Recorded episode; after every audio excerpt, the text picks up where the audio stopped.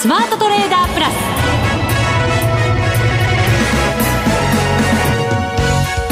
全国のリスナーの皆さんこんにちは。内田まさです。この時間はザ・スマートトレーダープラスをお送りしていきます。この方にご登場いただきましょう。国際テクニカルアナリスト福永博之さんです。こんにちは。よろしくお願いします。よろしくお願いいたします、はい、お願いします。さて今日は日経平均245円49銭戻しました。はい。はいまあ、昨日の上昇からするとですね、はい、あの、ちょっとまあ、物足りないのと、あとは、引けにかけて若干伸び悩みましたからね。まあ、そういう意味で見ますと、やはり、まあ、あの、日経平均株価の戻りは鈍いと。はい。はい。それからあと、一方では、昨日のニューヨークが、まあ、小幅安で、ね。そうでしたね。逃げたのプラスの場面があったんですけど、えー、結構、まあ、日中の値動きで見ると大きくてですね、まあ、そうした中で結果、小幅安で終わって、まあ、17ドルぐらいのマイナスでしたかね。そうでしたね。はい、19ドルのマイナス、ね、あ、19ドルですね。19ドル42セントのマイナスっていうところだったんですけど。42セントの方は覚えてるんですね。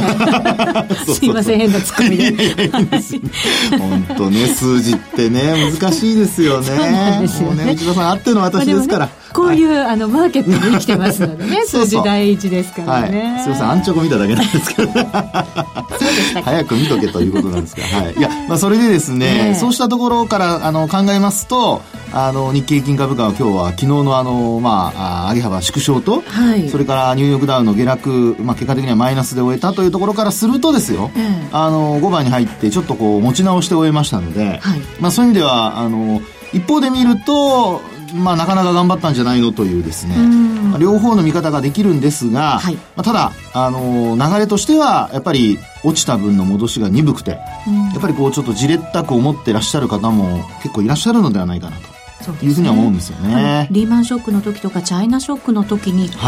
べてどうなのみたいな、こうその時みたいなチャイナショックみたいな動きになるんじゃないの戻るんじゃないのみたいな見方もねしてる方もいらっしゃいますけど。そうですね。はい、まあただやはりこうまああ世界の株安っていう流れがですね、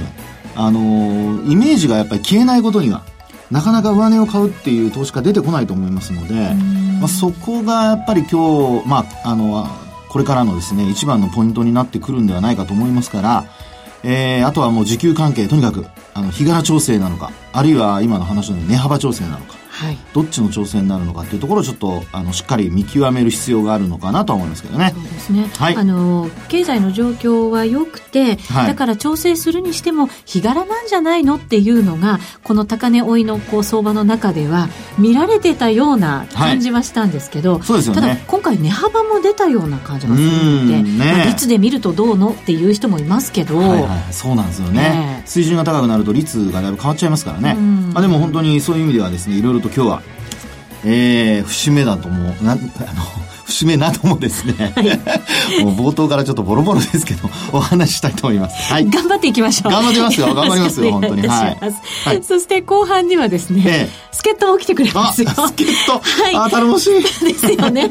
マネックス証券チーフストラテジストの広木隆さんにもご登場いただく 予定でございますので、はい、はい、どうぞ最後までお聞きいただきたいと思います。それでは番組進めていきましょう。この番組を盛り上げていただくのはリスナーの皆様です。プラスになるトレーダーになるために必要なテクニック、心構えなどを今日も身につけましょう。どうぞ最後まで番組にお付き合いください。この番組はマネックス証券の提供でお送りします。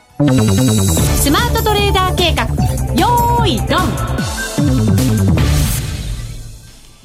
さあ、それでは足元の相場振り返っていきましょう。改めて日経平均は21,890円86銭、245円49銭高、トピックスプラス15.78ポイント、1765.69ポイントで終わっています。はい。はい。えー、今日の、あの、東京マーケットは、まあ、とりあえずは今お話、あの、しましたように、まあ、プラスで終えていると。はい。まあ、それも三桁のプラスですからね。あの、まあ、流れとしてはですね、本当に下げ止まりを、こう、イメージさせるような、まあ、そういう動きで終えてくれたということですのでね、えー、このあたりはもう本当に交換されるべき、あの、値動きと。ただ、あのー、ちょっとこう特殊な要因で考えますとですね、はい、明日、オプション S q ですよね。そうですね。ね。うん、ですから、S q 値をまあ高くしてですよ。で、あの S q 値下回って終えるっていう流れになるのが一番あ実は買い方が一番苦しくて、はい。売り方は一番なんか、あの、美味しい。そうですね。ちょっと有利に立っちゃった感じに見えますかね。はい、ねなのでですね、まあ今日のその上昇というのを、ええー、まあ、どんな風にこう考えなければいけないのかっていうところで言いますと、まあ、先ほど冒頭ね、あの、二種類の、あの、二つの考え方があるっていう話をしましたよね。はい。あの、長い流れで言うと、あの、戻りが鈍いと。でも、あの、背景、今日一日の背景で考えると、まあ、昨日のニューヨークがちょっと安かったりだとか、あるいはその5番、あの、前場の高値を上回ってですね、終えたりなんかしているところを見ますと、まあ、このあたりはよく今日頑張ったねという、そういう動きになるんではないでしょうかってところですよね。東京マーケット検討したよ。はい。まあ、今日のところはですよね。そうそう。ね。ですから、やはり皆さんが期待しているのは、まあ、一日一日のですね、そうした、あの、まあ、強弱の話ではなくて、まあ、どこがやっぱり一番のその下げ止まりにななっているのかっていうね。そうなんですよね。はい、次のだから攻めどころですよね。そうですよね。で、やはりその、まあ、攻めどころといえば、やはりこう、おしめ買いをした方がいいのか、はい。あるいは、待ってた方がいいのかね。えっ、ー、と、戻ってくる、強くなったところを買っていきたい。はい、そうそう。はい。そういうとこなんですけど、あの、ちなみにですね、えー、っと、この1071円安した火曜日。はい。はい。この時の安値って、まあ、あ結構安いとこまで行きましたけどもね。21,078円71銭、はい。で、この水準をですね、えー、まあ、例えばですよ、あの、1月23日までの、まあ、2万4000台つけたとこですよね、終値ベースでもですね。で、ここまでのその上昇、これも何度かこれまでお話してましたけども、例えば、あの、9月の8日の安値から、この時は19,239円というのがザラバ安値でしたけども、まあ、そこから1月23日までの高値の、まあ、これ値幅をいつもお話してますように、フィボナッチリトレースメントで取ってみるとですね、はい。もう本当びっくりするぐらいぴったりなんですが、あの、61.8%押しの水準っていうのがあるんですね。はい。その水準が、まあ、ザラバ安値の、まあ、例えば、あ今話になった2万1000台でしたけども、61.8%押しの水準っていうのが2万1107円43銭なんですよ。うん。30銭ぐらい違うけど、うん、ほぼ一緒。ほぼ一緒。うん、で、えー、30銭じゃないですね。30円ですね。30円ですね。はい。で、あの、あと、こう、今の、今日なんかの戻した水準をですね、今の値幅に当てはめて考えてみますと、今ちょうどですね、半値押しの水準を上回っているところにあるんですね。上回ってる。はい。はい、ということでですね、えー、今お話している、その9月の8日から、えー、1月の23日までのこの、まあ、上昇トレンドが始まった、えー、起点になるところからその高値まで、うん、というところで考えてみますと、一時、えー、取引時間中に61.8%押しまで下げる場面ありましたが、まあ、今のところは終値ベースでですね、半値押しの水準をなんとか上回って維持していると。はい。で、これね、トピックスも同じなんですよね。そうですか。はい。で、東証株価指数の方は、もう実は昨日からもう半値押しの水準を上回ってまして、ええ、で、今日も、まあ、あの、コアファー高で終えてますから、まあ、結果的に両方ともですね、両指数ともにですね、ええー、まあ、半値押しの水準は上回って終えていると。うん。ただし、福永さん、はい、鈍いってお話でしたもんね、戻りは、ね、そうなんです、そうなんです。で、このですね、半値押しの水準を、まあ、あ今、まあ、維持しているわけですけど、ええ、これやっぱり長引いてくるとですよ、あの、やっぱりどうしても戻り売りの鈍さ、戻りの鈍さをですね、嫌気した売りがこう出てくる可能性ありますよね。手じまう。はい、また新たに今度は売りで仕掛ける。そうですね。はい、特に、あの、今週出た信用取引の改ざんのデータなんか見ても、はい、これあの、まあ、3兆円、まあ、とっくに超えてるんですけど、うん、これも増加してきてるんですよね。なのでですね、あの、もう本当昔は3兆円を超えると株価一旦ピークに近づくなんていうことをよく言われてたんですけども、はい、えー、そういったところから考えますとですね、このまま、あの、まあ、改ざんが減らないで、えー、ずっと半値押しの水準で維持しているとなると、まあ、あの、損益分岐点で考えますと、本当にちょうど半分の水準ですから、はい。ね、これを、上回ったままでいても、やはり、売り物が、戻り売りが出てきやすい状態が続くと。まあそうですよね。ええ、まあ本当は一気にね、戻してくれると、そういった売り物が逆に止まってしまうということが考えられるんですが、え、まあ今の現状はですね、えー、こう、半値押し水準を維持して、まあ行ったり来たりってことになると、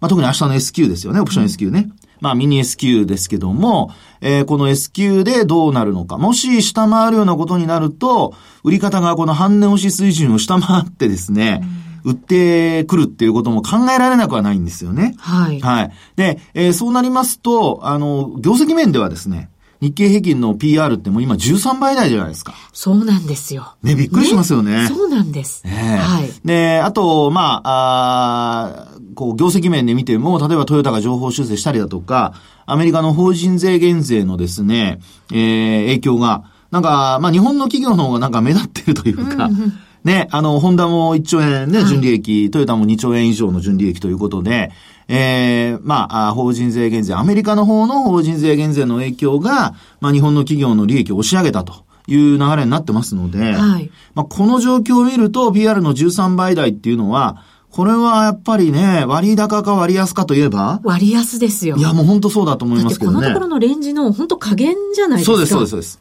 ということでですね、まあ今、半値押し水準の話をしましたけども、はい、時給面で一旦こういった半値押しの水準下回って、えー、先ほどお話した61.8%押しの水準ぐらいまでもし行ったとしてもですよ、うん、まあそこで、あの、下げ止まったり、やっぱり終値で戻すようであれば、今のこう話にありましたように、ファン、ファンダメンタルズ、もうこれ結果として出てるものですからね。うん、あの予想ではありますけども、一応もう、あの結果はもう、第三四半期まで織り込んだものになりますから、はい、もうあと数ヶ月ですよ。ね。というところで考えますと、まあ、今期、まだ織り込んでない部分があるとすれば、まあ、需給面ではいろいろと不安な要素があるもののですね、えー、株価がやっぱ底堅く動くのではないかというのが一つ考えられるってことになりますよね。はい。ただやっぱりこれだけ値幅を伴った下落の後っていうのは、はいええその下げた原因が本当にスッキリしてくれれば、パーンと戻すってことも考えられるんでしょうけど、そうですね。今回高値圏で警戒感があって、はい、こう、ちょっとしたことでガクンと下がったようなイメージ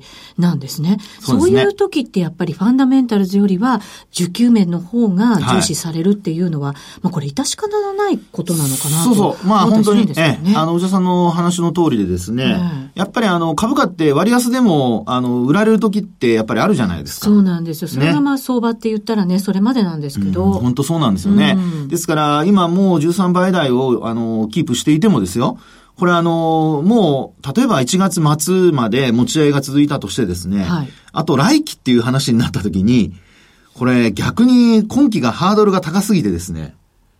来期の数値がね、ちょっとマイナスなんていうことになってきたり、横ばいとかになると、これ逆にね、売り込まれるって話にもなりかねませんからね。そうなんですよね。はい。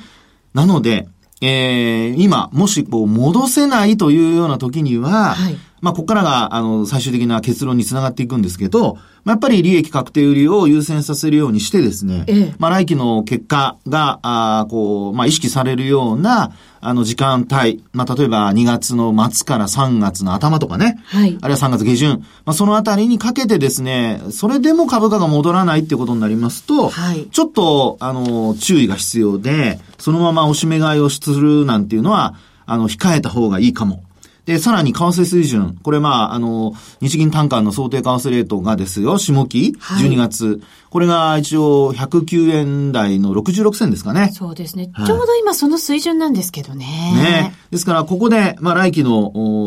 おまあ、そうですね、えー、業績を作る上で、はい、あの予測する上で、やはりあの3月末のそあのレートが、その想定為替レートなんかに反映されるとなりますと、ちょっとやっぱりね、円高気味になると、その業績面でですね、あの、影響は軽微としてもですよ。はい、実態としてはほとんどなないかもしれないんですが、でもやっぱり出てきた数字にね、皆さんちょっとびっくりするっていう可能性もありますので、まあそういう意味ではやっぱり持ち合いが続いた時こそ、警戒が必要かなというふうに思いますけどね。うん。まあ今後の動きよく見な見ないといけないよっていうことなのかもしれませんけど、はい。どうですか？あの、本心のおねぎをいただくと、福永さんはね、上目線で見てるのか下目線で横目線いろいろあると思うんですけど、ちょっとね、はい、あの、こっそり。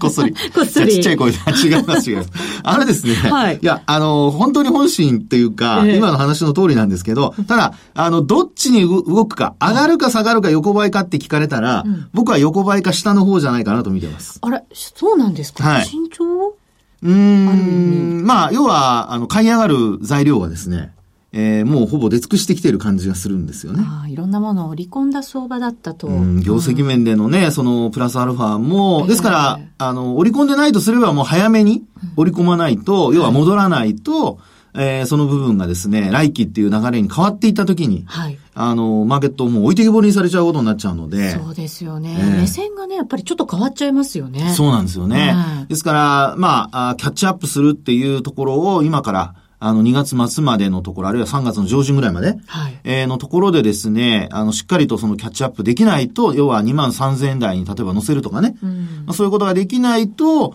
やはり、あの、来期の業績の結果次第では、あるいは予想次第では、はい、あ株価はちょっと下に触れることも考えられそうっていうふうには思ってますけどね。そうすると福永さん、はい、もしかして、えっ、ー、と、時間的にも、値幅的にも、はい、結構調整に必要だよっていう感じになります？内田さん、鋭いとこついてきますね。なんか嫌なパターンですけどね、それね。これね、えー、あの、値幅と時間とですね、えー、これ日柄と両方っていうケースって意外と少、あの、数少ないんですよ。そうですよね。ねどっちかっていう感じがね、そうなんです。いつもするんですけど。ただ、この今回の値幅、えええー、61.8%押しのところが、もし本当にあの値幅で調整したんだとすれば、はい、戻さないとおかしいので、過去の経験則からですよ。まあそうですよね。はい。なので、まあ今日のその反発、で明日の S q はい、これをちゃんと乗り切ってですね、やっぱり最低でも週末2万2000円台に乗せるような、まあ、そういう動きになってくれないと、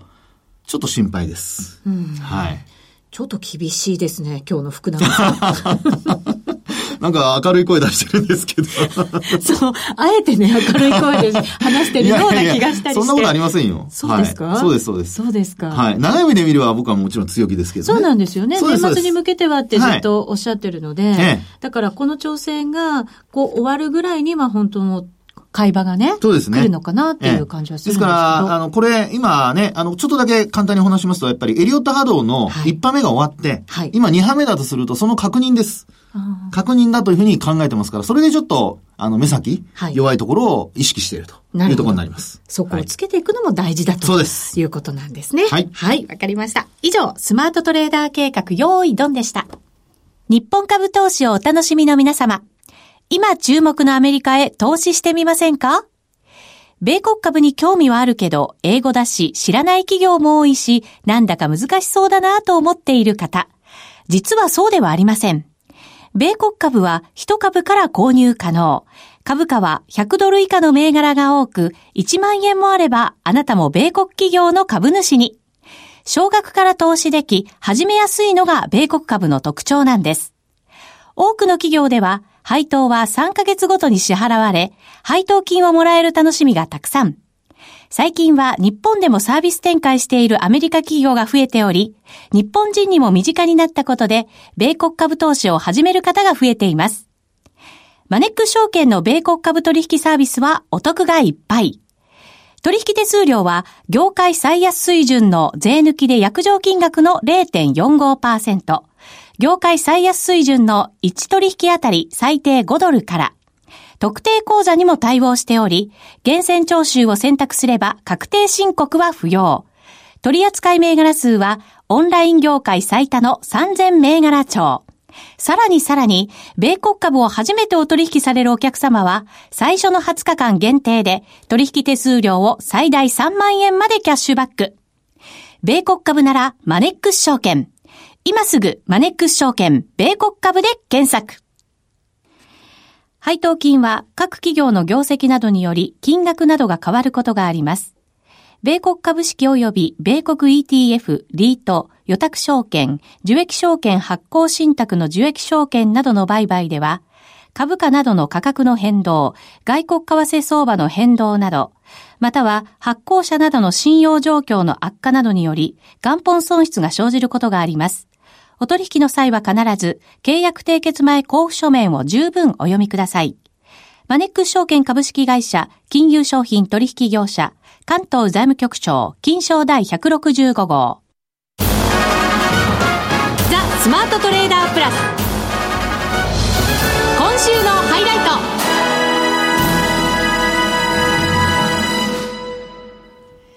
それではご紹介しましょう。マネックス証券チーフストラテジストの広木隆さんです。こんにちは。こんにちは。よろしくお願いいたします。よろしくお願いします。よろしくお願いします。さて、このところの足元の動き、広木さん、どのようにご覧になってきました？うん、まあ、びっくりしましたね。うん、まあ、びっくり半分。びっくりじゃない、この値幅がね、こんなに大きな下げになるっていうのはびっくりでしたけれども、はい、ただまあ、こういうことがね、あるっていうのはですね、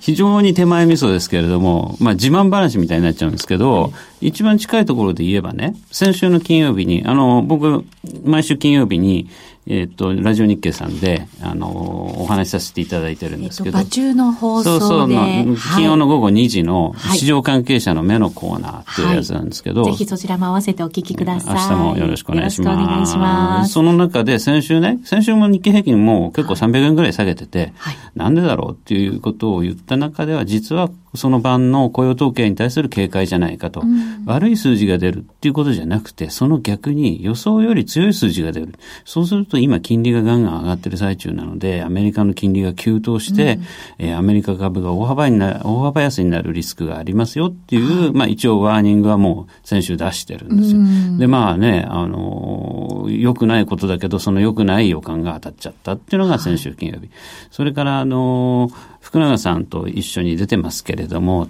某、あの、テレビ局の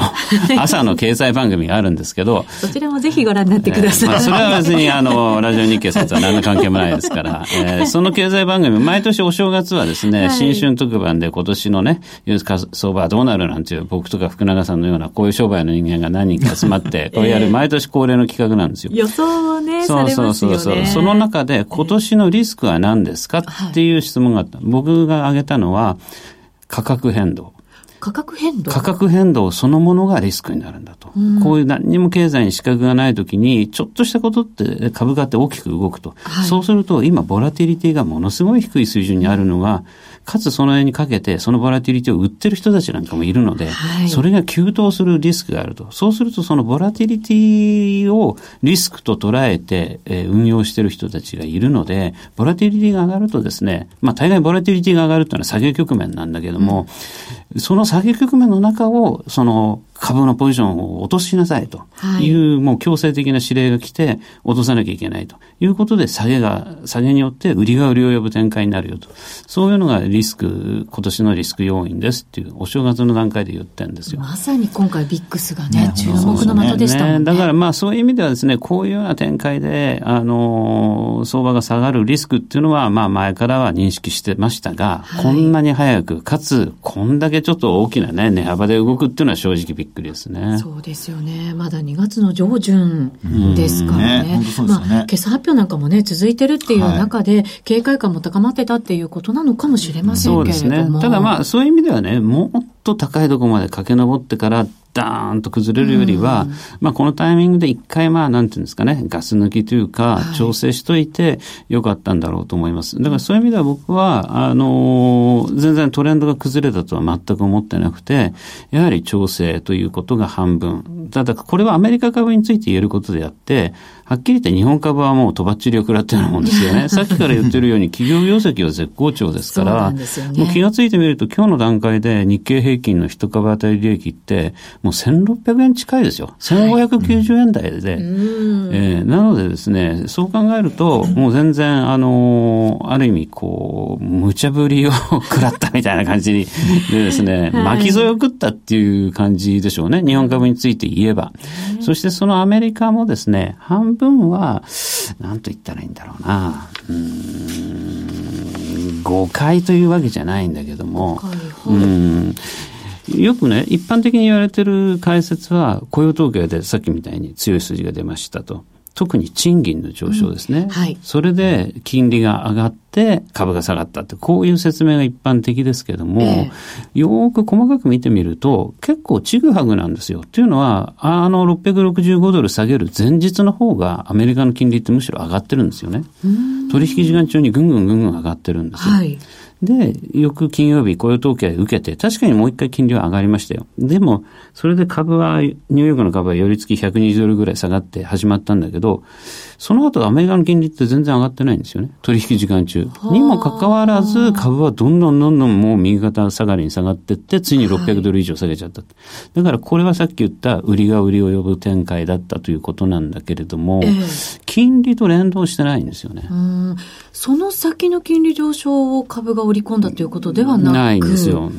だから、もうね、ほんの何がきっかけかっていうのはあんまりよくわからない。そういう意味では、まあ僕はだからブラックマンデーに近いっていうのはね、はい、あの、きっかけが特定できないのに下げたっていうことでは、まあブラックマンデー型ですけれども、ただ、下落率っていう点ではですね、はい、まあはるかに及ばないですよね。値幅だけで言えば史上最大の下げ幅だけど、はい、率で言えば5%未満ですからね、ね。1000ドルとか1000円っていうのはですね。だけ見ちゃったりすると、やっぱり刺激的にね、感じちゃうんですけどね。そう。それでね、それでそもそものそのきっかけが賃金の上昇っていうことでも、はい、あの、これもちょっと特殊要因があって、えー、時間あたりの賃金に直すから、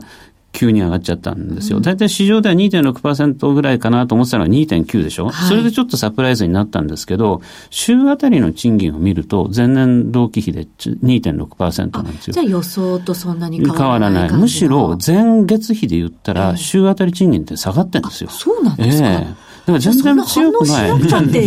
じゃあなんで時間当たり賃金が上がったかっていうと、労働時間が減ったんですよ。寒波のために働けなくなって、給料が上がってるわけじゃないんですよ。労働時間が短くなったんで、時間あたりの賃金が跳ねたんですね。うん、だとすると、これ特殊要因ですから、はい、来月の雇用統計ではこれがまた剥落するでしょう。そうすると、あれ？賃金の伸び加速してきたんじゃないの？っていう見方がもう一回揺り戻されて、はい、そうすると3月の利上げなんてね、こんなマーケットが荒れてる中で、賃金も上がってないんだからできないよねっていうことで、一段と3月利上げ観測が後退し、そうするとアメリカの中期金利ももうあんまり上がらなくなってくる。